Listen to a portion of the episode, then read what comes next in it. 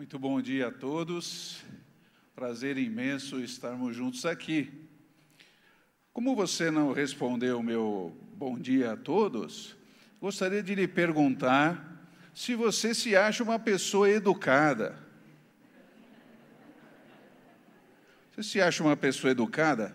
Olha aí ao seu redor, veja se você consegue identificar pessoas educadas. Observe aí, não, não se constranja.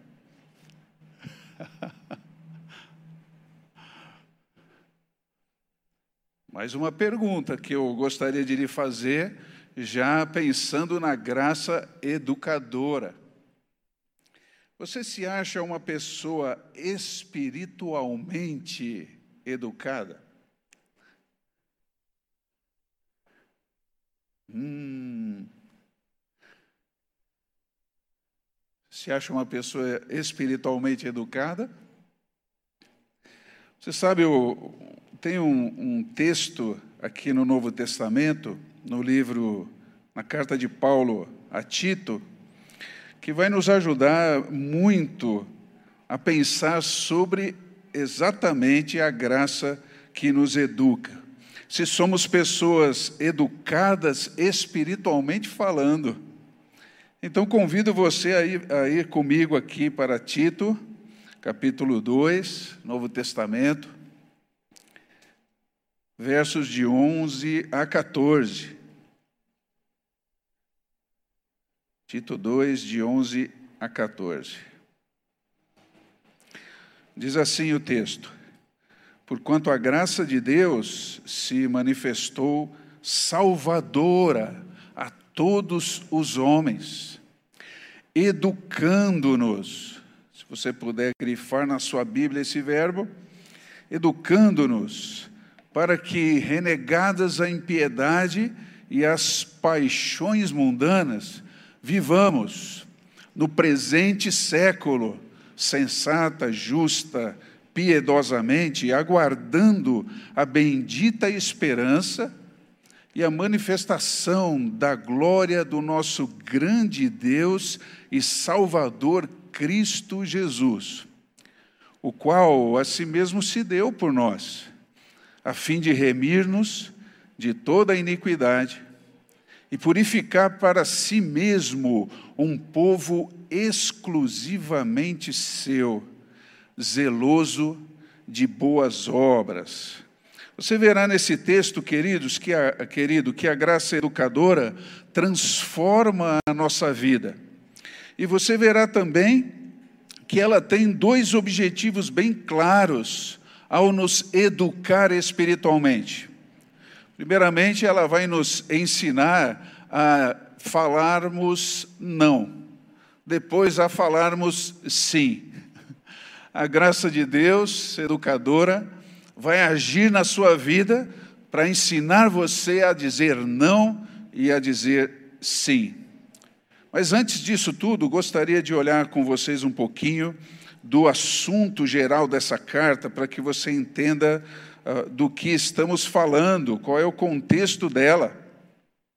Você sabe que essa carta foi escrita pelo apóstolo Paulo a Tito, que era um jovem pastor e o objetivo era que ele pudesse organizar uma igreja novinha que estava surgindo na ilha de Creta. Não sei se vocês se lembram onde fica a ilha de Creta, eu trouxe um mapinha para você se localizar no mundo. Talvez até possa ir, ir até lá visitar essa ilha tão famosa. E o objetivo era que Tito pudesse conduzir essa nova igreja à maturidade espiritual, à maturidade relacional, à qualificação de novos líderes, pastores, a partir da vida e do testemunho desses homens. Também ele queria mostrar que o, o, Tito precisava levar para aqueles irmãos uma base sólida sobre a qual cada um daqueles discípulos de Jesus iria firmar a sua fé, que ele chama de sã doutrina. E é a ação de Deus, queridos, que supre força e recursos espirituais para que o discípulo de Jesus possa seguir essa sã doutrina, po possa praticar a palavra, porque sozinho ele não consegue.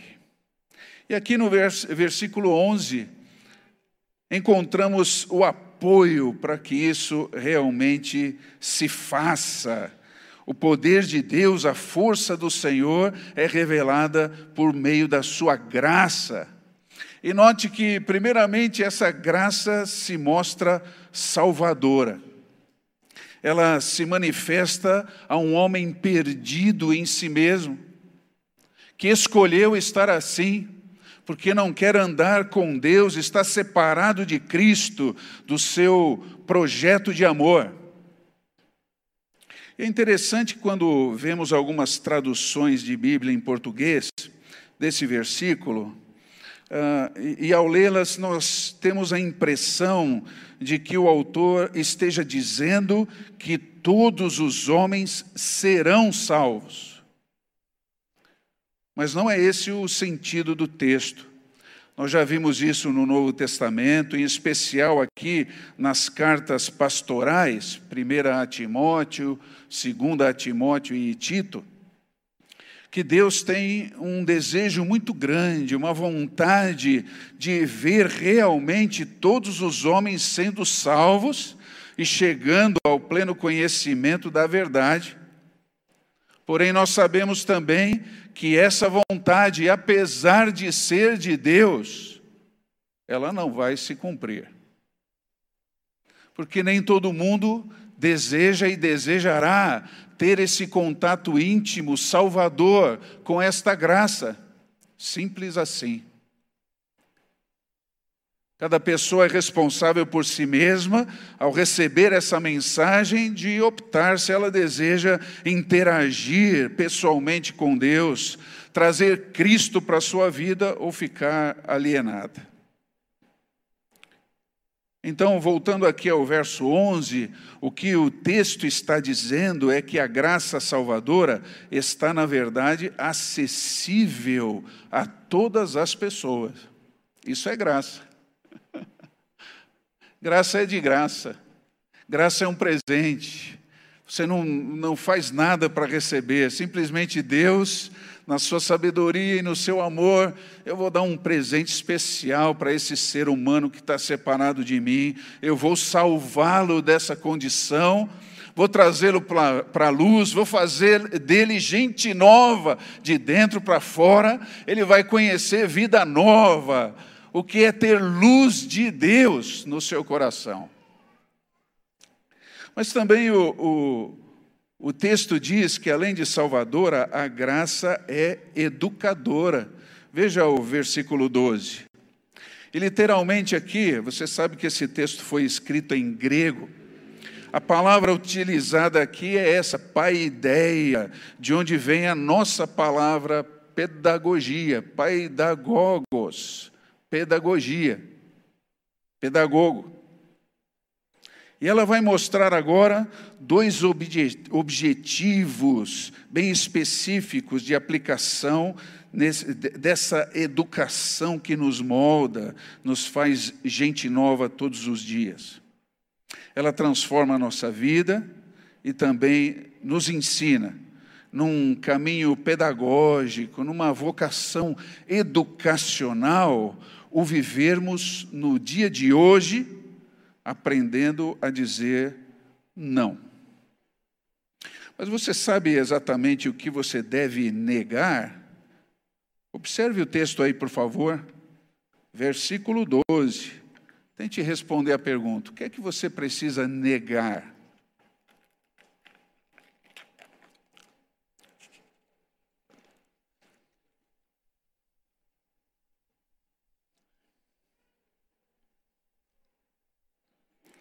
O texto diz que para a manifestação da graça educadora ter efeito em nossa vida, nós precisamos começar negando a falta de temor a Deus, que talvez na sua Bíblia esteja traduzida como impiedade. Olha aí, a falta de temor a Deus.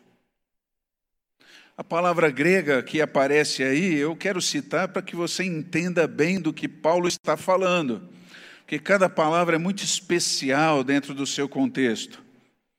Ele usa uma palavra para impiedade, cujo radical é sebei, e se você procurar o que significa esse radical, vai perceber que ele trata acerca do temor a Deus, da reverência a Deus, da adoração a Deus, de reconhecer a grandeza de Deus. É o respeito dentro de um relacionamento que é direto, de um servo adorador, de joelhos diante do Senhor que é entronizado. Mas quando você coloca esse prefixo a na frente da palavra, surge, na verdade, uma situação de não piedade, não temor, daí coisa de ímpio, impiedade. Agora, o que significa isso? Impiedade é agir como alguém que não tem uma real noção de quem Deus é e não se importa com isso no seu dia a dia. Mas é uma pessoa que pode ter uma religião. Né? é a cara do religioso falar, ter na, na sua confissão de fé a pessoa de Deus, mas no dia a dia não se importar com ele pessoalmente. E queridos, quando nós estamos vivendo tempos de calmaria na vida, nós temos também essa tendência, tendência religiosa, de acharmos que nós andamos dia dia, no dia a dia com as nossas próprias forças. A gente consegue viver sozinho. Mas como existe ainda uma fragrância de temor lá no fundo da alma, nós tentamos domesticar Deus, colocá-lo num, num diretório da vida e aí, para esse diretório, você dá muita, muitos nomes. Pode ser igreja, pode ser domingo, pode ser dia do Senhor, mas nada mais é que uma prisão existencial. A impiedade, queridos, não reconhece a presença de Deus. E esse é o erro para o qual nós devemos dizer não.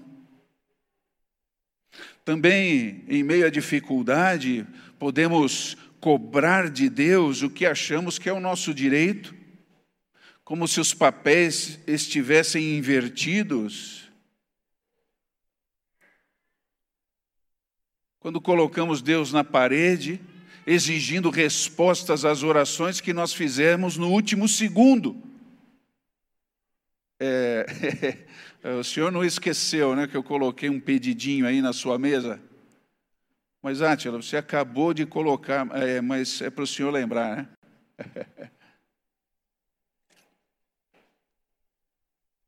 A impiedade não reconhece a presença e o poder do Senhor em ação, nem na nossa vida, nem no mundo. Quando inverte-se os papéis, invertem-se os papéis. Aí a pessoa passa a viver como se Deus fosse um gênio da lâmpada, sabe? Você esfrega, ele aparece, você faz pedidos, você convoca esse gênio quando você quer ajuda com problemas que você não está conseguindo resolver sozinho. Ah, bom, meu, meu último recurso é Deus. Vamos pedir oração nos 60 minutos, vamos pedir para os amigos cristãos lá fazer oração. É, mas em especial, tem um pastor lá na nossa igreja que, quando ele ora, é tiro e queda. literalmente. Hein? Isso transforma o relacionamento que deveria ser diário em uma tradição mecânica, queridos. Isso é impiedade. Buscar Deus só num domingo, só num momento, só de um jeito, é impiedade. É, é viver com um pôster de Deus na parede do quarto e não de mãos dadas com Ele no dia a dia. Pendurá-lo no pescoço, fazer uma tatu de Deus, Deus comigo e não abro. Ah. Mas isso é só formal. Não afeta a vida de verdade. E o texto também diz para a manifestação da graça educadora ter efeito em nossa vida, nós precisamos também aprender a dizer não aos desejos promovidos pela mundanidade. Se ligue nisso. A palavra é um pouco diferente, a sua tradução é desejo mundano, mas é, diz respeito, tem relação é, com a cumplicidade dos pensamentos e dos comportamentos da sociedade sem Deus. É, é estar abraçando pensamentos e comportamentos dessa sociedade que não se importa com Deus. Esse é o ambiente da mundanidade onde surgem os desejos. Agora, queridos, isso é, é hoje em dia está muito complicado e exige reflexão da nossa parte. A expressão no versículo 12, literalmente os desejos cósmicos, destaca essa influência invisível do mal em todos os ambientes relacionais. É disso que ele está falando aqui. Comumente, quando se fala de desejo, alguém pode pensar ah, em paixões da carne, mas ele está falando exatamente de, dessa ação invisível do mal nesses ambientes de relacionamento da gente, o que inclui também o nosso mundo interior. Então, não é simplesmente aquilo que está ocorrendo lá fora no mundo, porque a influência desses desejos está disseminada, queridos, entre nós e principalmente dentro de nós, como se nós estivéssemos re respirando um ar espiritual e emocionalmente poluído o tempo todo. E eu tenho visto que um número considerável de cristãos tem preferido não encarar essa realidade. Quando se fala de mundanidade, ele sempre olha para fora, para o outro, e não para si mesmo. Alguns têm dito para si mesmo que sempre estão certos em tudo que estão sentindo, querendo e fazendo. E o Evangelho é incompatível com gente autossuficiente, queridos.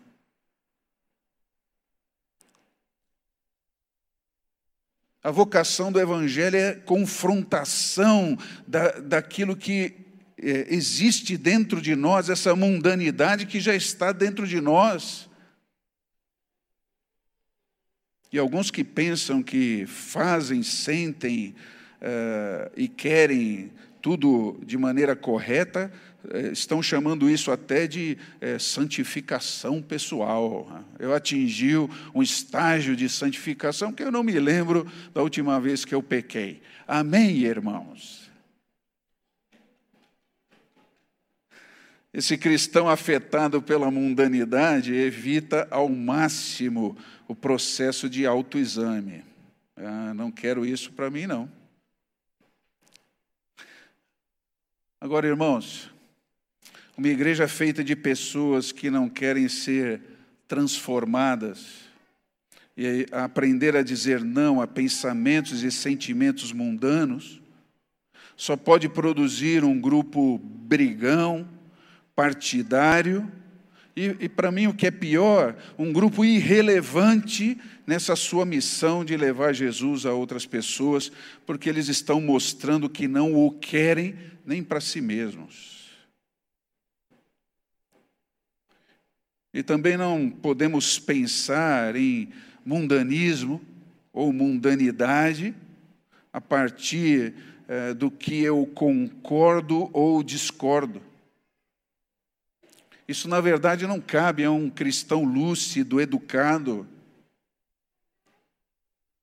O que importa, na verdade, não é o que você concorda ou discorda, mas o que Deus concorda e discorda. E hoje, com o advento das redes sociais, todos estão concordando e discordando muito, não é verdade? Sem uma base sólida, a partir da qual ele vai fazer essa reflexão, vai expor a sua opinião. Então a nossa opinião precisa vir da vontade de Deus, do que Deus acha. Isso só vem por meio de um estudo bíblico dedicado, transpirado, refletido. Um estudo bíblico confrontador, dirigido pelos fundamentos da graça educadora. E é por isso que nós aqui insistimos tanto na borda apelamos tanto para que você deixe um pouco de lado as suas aparições nas redes sociais, a assistência ao seu esporte favorito, abrir mão daquele passeio imperdível, a fim de que você venha deixar-se educar pela graça de Deus, estudando a Bíblia nos cursos que nós oferecemos aqui. É para o seu bem, para o bem da igreja que fazemos isso. Mas também insistimos tanto em você vir fazer parte de um pequeno grupo, para que você possa exercitar a educação na graça junto com outros irmãos, tirando você da formalidade para a informalidade própria do Evangelho de Cristo. É ali que você vai compartilhar da palavra e vai crescer com outras pessoas. E sem o fruto da educação espiritual, queridos, a tendência é nós nos tornarmos especialistas. Muitos cristãos são especialistas em coar as moscas e engolir os camelos dos pensamentos e das ações mundanos. Porque tudo começa aqui na nossa mente e no nosso coração. Não está lá fora somente, não. Começa aqui, aqui. Então precisamos amadurecer, sendo educados pela graça do Senhor. E quando eu fecho o meu coração, eu só frutifico ervas daninhas de um mundanismo anticristo. E aí, volto a perguntar a você: é, você se considera uma pessoa educada espiritualmente? Você tem sido uma pessoa educada espiritualmente, porque a graça educadora transforma a sua vida. Se está sendo transformada, é um sinal maravilhoso de que você está sendo educado por ela. Mas Além de dizer não em diversas situações da vida, a graça educadora nos leva a aprendermos a dizer sim para diversas áreas da vida. E se você relembrar comigo aqui os versículos 12 e 14, vai ver os sims aparecendo aqui. Olha lá. Educando-nos para que vivamos no hoje sensata, justa e piedosamente, porque ele nos remiu de todo o pecado e purificou para si mesmo um povo exclusivamente seu, dedicado à prática das boas obras.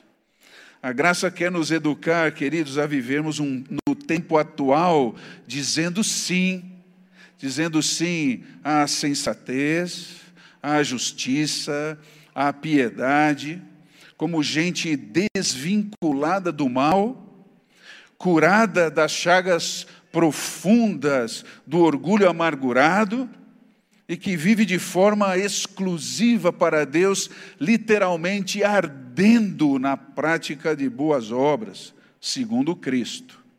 E deixa eu explicar rapidamente o que significa cada, uma de, eh, cada um desses sims que nós precisamos aprender a dizer. A sensatez aqui no verso 12 diz respeito à mente, uma mente sã equilibrada pela palavra de Deus, autocontrolada no seu relacionamento com o mundo, com as pessoas. E ela se mostra na vida de alguém que não quer de forma alguma dar um passo sequer sem saber o que Deus está dizendo na Sua palavra. Talvez alguém possa dizer: bom, mas a Bíblia não fala de tudo, mas tem princípios para tudo. Se você estudá-la dentro do seu contexto, vai conseguir achar princípios para balizar a sua vida em qualquer assunto que você imaginar. Área sexual, relacionamento com o próximo, educação de filhos, autocompreensão tratamento da culpa, da amargura, da tristeza. E tantas, tantos outros sentimentos e, e, e situações que surgem na nossa vida. Então é preciso que você diga sim à sensatez e a palavra que vai levar você a esse caminho sensato, bom, autoequilibrado que gera também tranquilidade, paz de Deus dentro de nós. A palavra justiça, aqui a segunda, diz respeito, queridos, aos valores de Deus que pautam e são aplicados à nossa vida no relacionamento com o próximo e a sociedade. É disso que essa justiça está falando. Por isso também ela pode ser compreendida como imparcialidade, respeito, verdade para com o nosso próximo.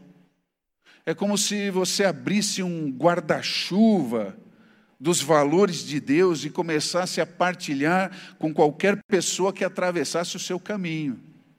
É algo normal.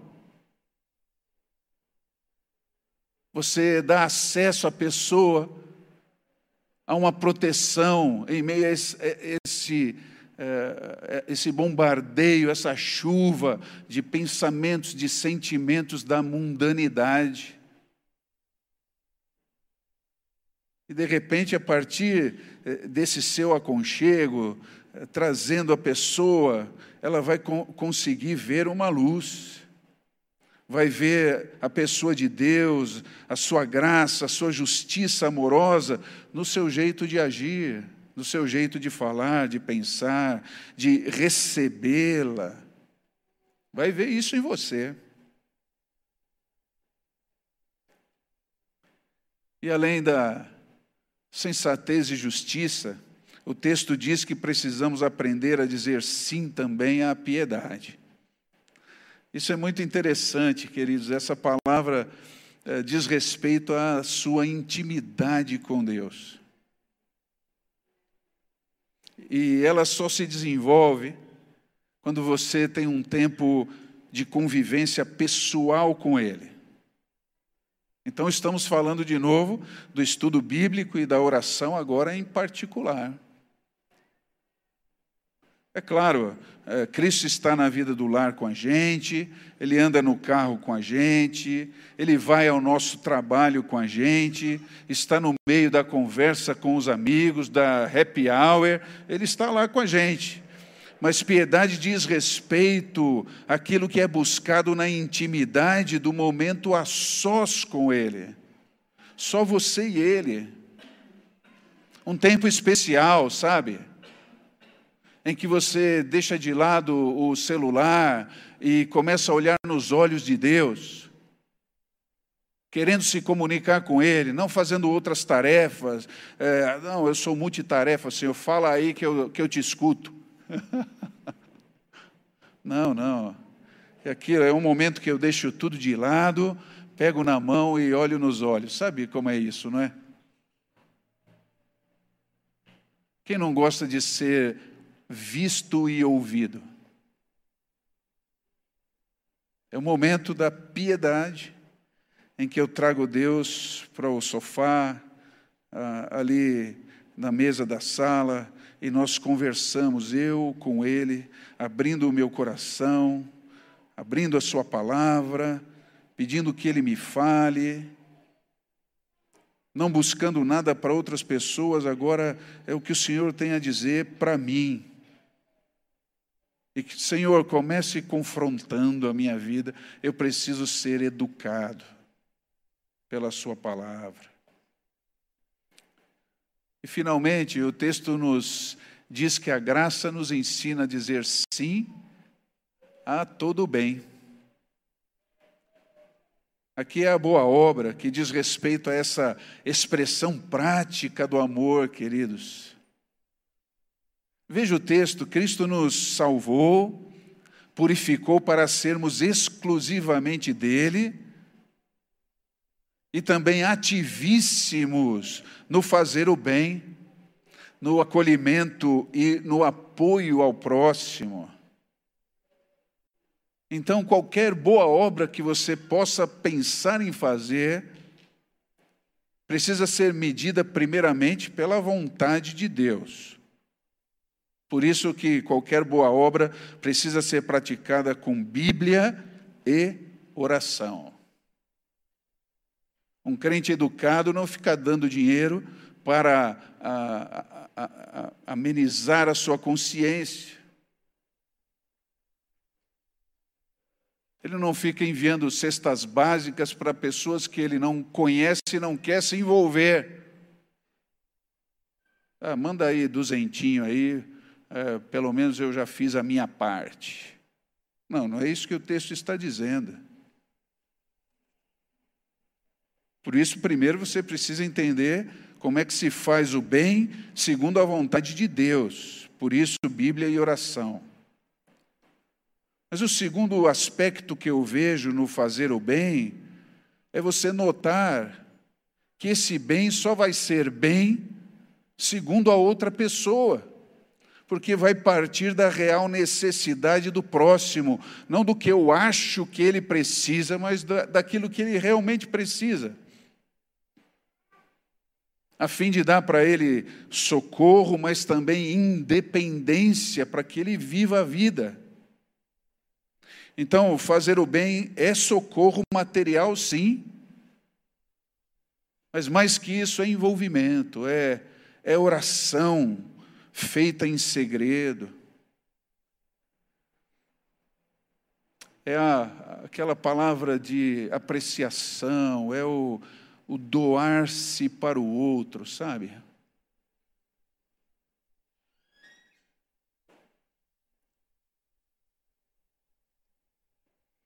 Puxa vida, quantos sims precisamos aprender a dizer, não é verdade?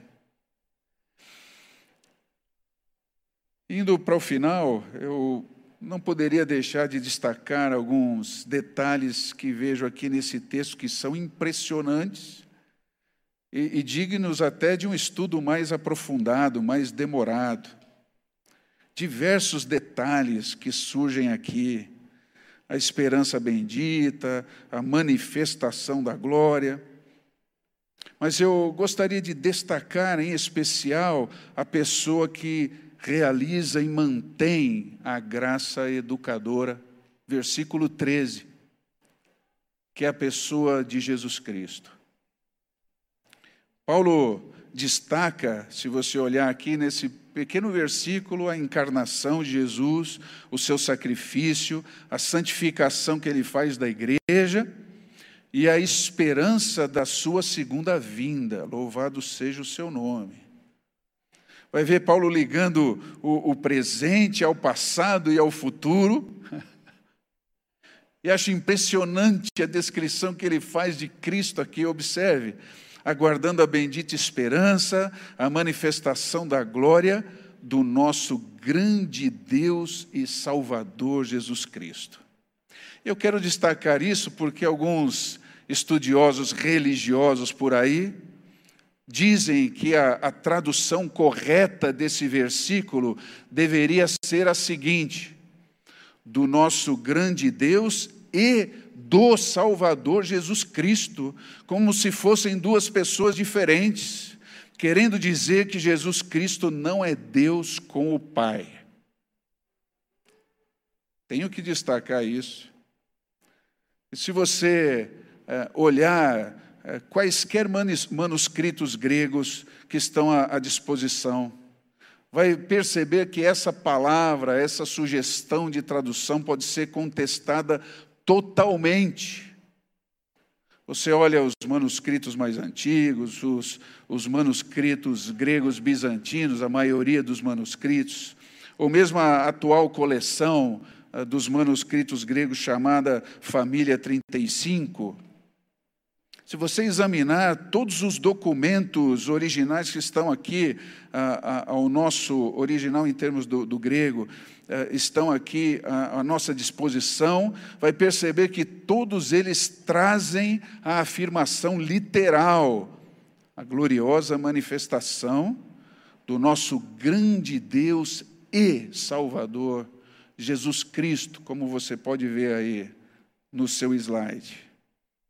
Então, esse adjetivo com artigo, mais a conjunção aditiva, unem definitivamente Deus Salvador, Jesus Cristo, no mesmo plano, no mesmo papel.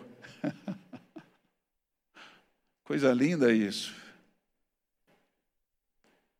E eu tenho que destacar essa verdade porque a esperança que nos ajuda a vivenciar nãos e sims da graça educadora é a pessoa do Cristo que prometeu que, assim como ele subiu aos céus como Deus, glorioso, retornará muito em breve, a fim de nós encontrarmos com Ele e vivermos para sempre na Sua presença. Aleluia.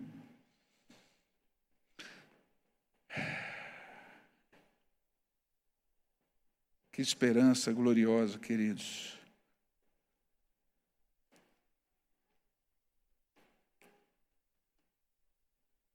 Então, terminando, quero lhe perguntar mais uma vez: você é uma pessoa espiritualmente educada? Você tem vivido essas verdades na sua vida? Você é treinado a dizer não, sim, e tem feito isso? Gostaria de chamar você a um momento de oração. Responda isso diante de Deus. Você tem sido uma pessoa educada espiritualmente, tem vivido essas verdades.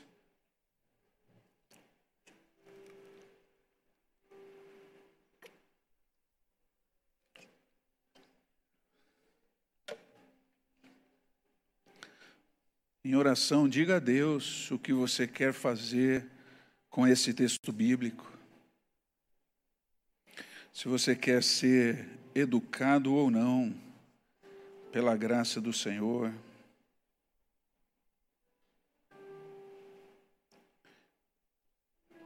Todo aquele que vive essa educação graciosa, espiritual, mesmo em meio a pandemias, dificuldades ou a tranquilidade da vida que talvez esteja usufruindo, sempre trará a expectativa de que ainda estamos aqui por um propósito muito maior. Trará a você o desejo de ser transformado todos os dias. E que não seja uma transformação de usufruto próprio, egoísta, mas que abra você para todos esse, todas essas milhares de pessoas que ainda não conhecem Jesus pessoalmente. E aí, talvez no fundo da insignificância que você sinta, ou da limitação que você sinta, possa surgir, brotar o fruto de uma oração dizendo: Senhor, eis-me aqui. Eu quero ser instrumento dessa graça educadora. Me ajuda, Senhor. É o que eu clamo de todo o meu coração. E é assim que terminamos hoje, Senhor, essa reflexão. clamando para que o Senhor nos ajude a viver essa verdade e sermos igreja da borda, igreja de Jesus, compromissada com a palavra, compromissada com a transformação que Cristo faz, trans, compromissada com o viver do seu amor, com o estudo da sua palavra, com a convivência nos pequenos grupos. Gente que frutifica aqui, lá e acolá, que não aprisionou o Senhor em qualquer tradição religiosa, mas que carrega o Senhor consigo. Que assim seja, Senhor. Que assim seja. Em nome de Jesus. Amém.